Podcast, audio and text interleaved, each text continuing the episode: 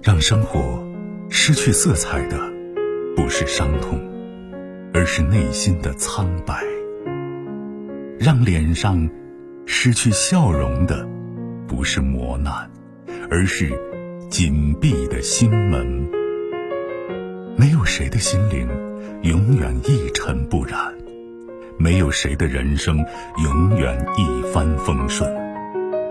沟通，消除隔膜。交流，敞开心扉；真诚，融化壁垒。金融之声，和您一起寻找幸福的方向。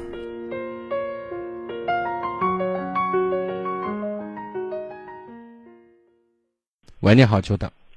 喂，你好，老师。哎，您的电话。嗯，那个我前几天从我老公手机里头就发现我老公跟他一个女同事出轨了，然后呢，我现在就是一个属于一个没有固定收入的人，呃，就是孩子上幼儿园，嗯，出去上班吧，有些工作时间也不允许，然后就是自己干吧，我自己也有个手艺，自己干吧，好像现在资金也不足，因为老公把家里的钱。全部都投入到他的事业里头了，然后他的出轨的这个女同事是给他就是贷了几十万，但是是给他付利息的。然后现在我是前几天已经知道这个事情了，我也没跟我老公也没有大吵大闹，就是当天发现了，我当天让他回家了，回家跟他把这些事情说了以后，我就跟他说，我说你要是觉得你要是跟他跟那个女的，你们俩要是。呃，想到一走到一起的话，我同意你们，然后看咱俩咋办。然后一说，然后他是跟我这样说，他说，他说他还想好好跟我过日子，让我相信他，说他以后再也不会了。但是我现在我不知道我怎怎么样去相信他。你跟你老公结婚几年了？嗯，快九年了。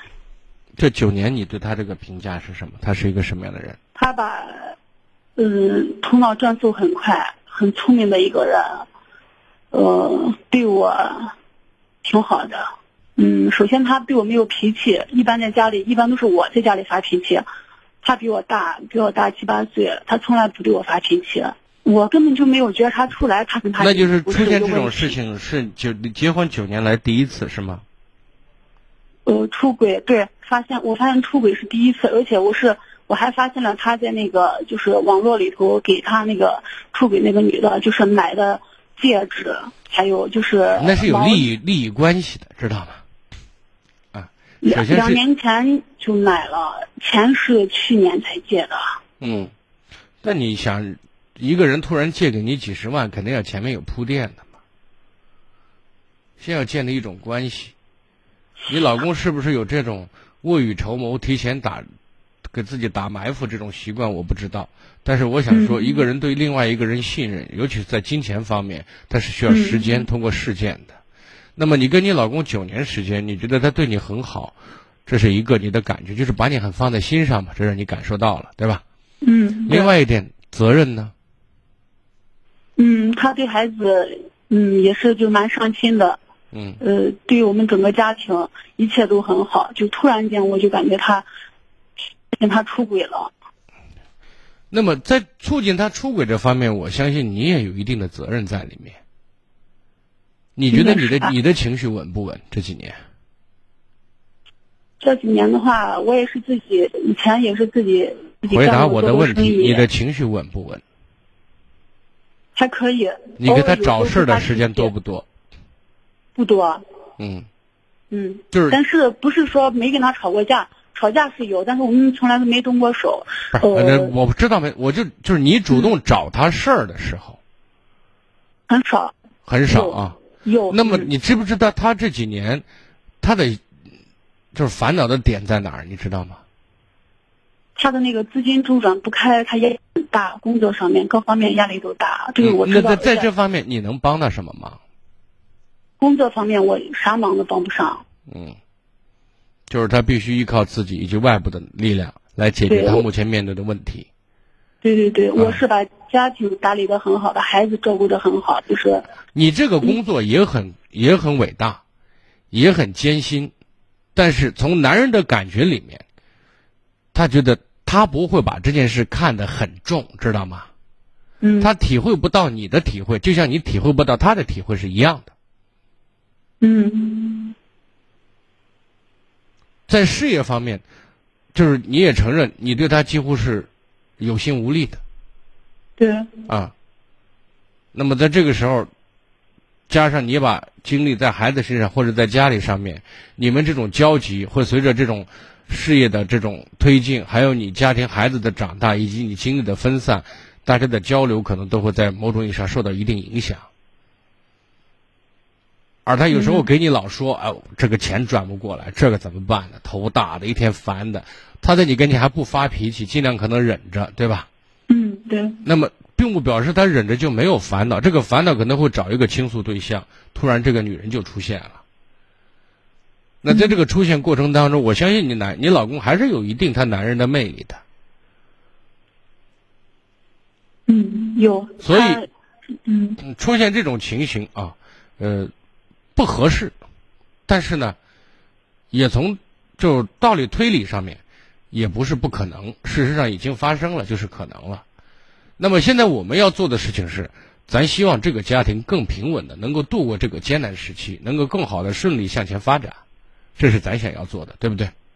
嗯那如果是这样的话，我觉得我们可能尽可能的要做的事情是，让彼此的生活内容，你们两个人的交集增加，共同点和共鸣点增加。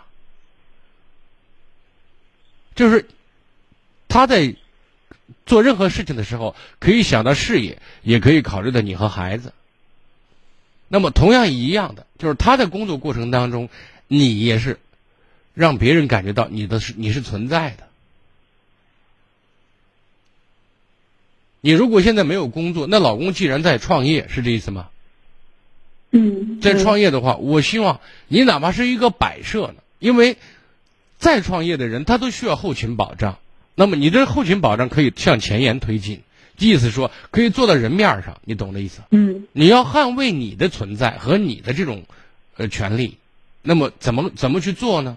让别人可以看到他是有老婆有孩子的，让别人看到他们夫妻两个感情是很好的，那么就是就等于说在在伸张自己的主权嘛。嗯而不是因为九年时间，他这不是一个惯犯，不是习惯性动作的话，我觉得从客观事实角度讲，我建议你能够放过这一马，但并不表示咱不做必要的补救和未来的一种防范措施。嗯，你现在说我不原谅你，我跟你闹，我跟你闹，你你就闹到最后是个什么样子？我没跟他闹，我说我就说，假如咱去闹的话，应该没有赢家嗯是啊，所以我们要理性的处理这个问题。理性处理这个问题的实际操作就是让自己的存在，让这个世界，让他周围的圈子里面都可以明白。同时，你要慢慢的对他的生活、对他的事业有所融入，有所影响，就是你的存在让别人可以感受到。而且，你帮不上钱，你你总得学会慢慢出上力吧。就是他做的事情，你一定要了解，你不要瞎子摸象，什么都不知道。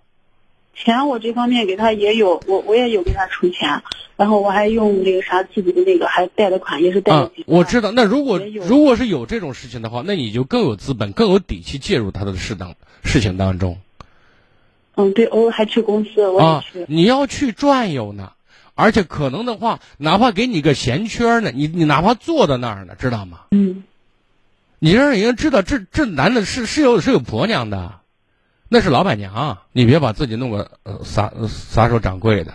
嗯，没有，我感觉我自己并没有那样子，就是一个撒手掌柜。但是问题是你刚才告诉我的是，你根本都没有想到这些事情，你是突然发现，你觉得一个女人真的很关注自己的老公的话，其实男女人有时候很敏感，而且很多时候这种第六感很准确的，你知道吗？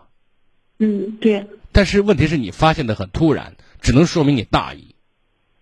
我之前因为我老公跟我说，他之前就很早我们就认识了，他说是我不喜欢别人翻我手机，他说他说我也你说我不是别人，人家说女人是男人身上的一根肋骨，你说我是你一根肋骨，我可能是你两根肋骨。我是很少会翻他手机。不是，我现在我我其实说实在话，呃，人人家说打着是自由啊、空间的这种幌子，是吧？男女夫妻之间发个手机咋了嘛？大家有时候之所以会犯错，就是因为有很多犯错的机会和空间，因为实话实说，外界会有诱惑的，对不对？而人骨子里是有犯错这种动机的，这是人性的本能，对不对？嗯所以我觉得在这一点上，一个是从金钱上面，夫妻玩 A A 制；第二个在手机上面，啊，夫妻俩你都有隐私权，屁隐私？你有什么隐私啊你？你干什么见不得人事儿？我是你，我是你老婆，晚上睡觉赤裸裸的，隐私什么呀？我什么你不知道啊？我咋给你没有隐私呢？对不对？嗯只有想做贼的时候才说才谈这个东西，打个所谓要空间要自由，所以我我一直反对这些事情。说实话，嗯该翻就翻，就像我们在在跟大家讲心理学一样，而心理学把人都教的聪明，都知道人想什么。如果我知道你想什么，你也知道我想什么，那这个时候大家都就不会谁想整谁，这个谁想骗谁去了，对不对？两个很精明的人在一起，绝不绝对不会想着，哎，我把他哄一下，我把他整一下，他不会这样想的，因为什么？因为他是撅钩的人知道拉啥屎，你你整谁？大家坦诚，这才把事儿能弄长。夫妻之间其实也是一样的，您理解我的意思？嗯我说完了，我相信我表达的很清楚，好吗？嗯，好的，老师，谢好谢，你。再见啊。更多精彩内容，请继续关注微信公众号“金融之声”。